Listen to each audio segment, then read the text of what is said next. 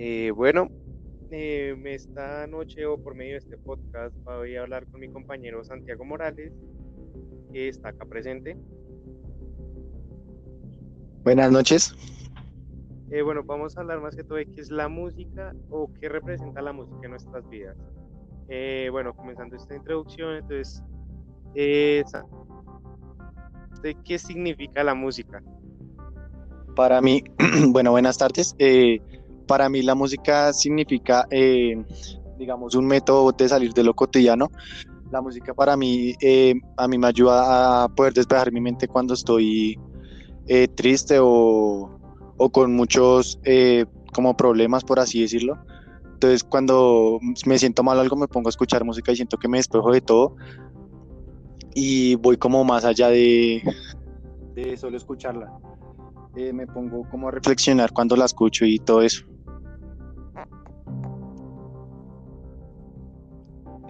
Bueno, yo la también comparto mucho ese pensamiento. De hecho, muchos estudios han revelado eso, que la música es un escape para muchas personas.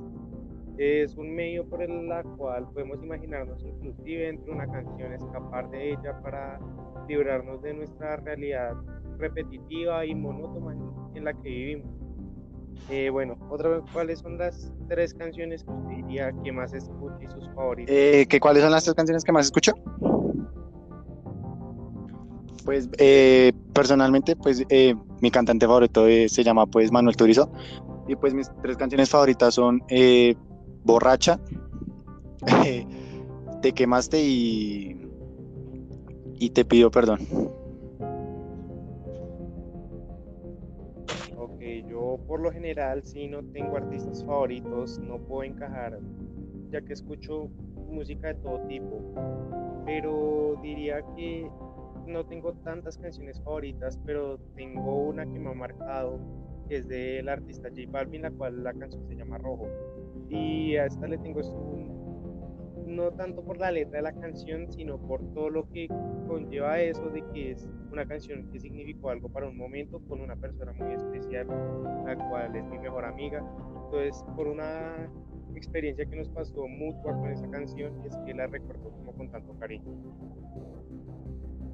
Y para finalizar, algo que eh, agregar. No, pues no más. Por mi parte, no más. Nada más para agregar.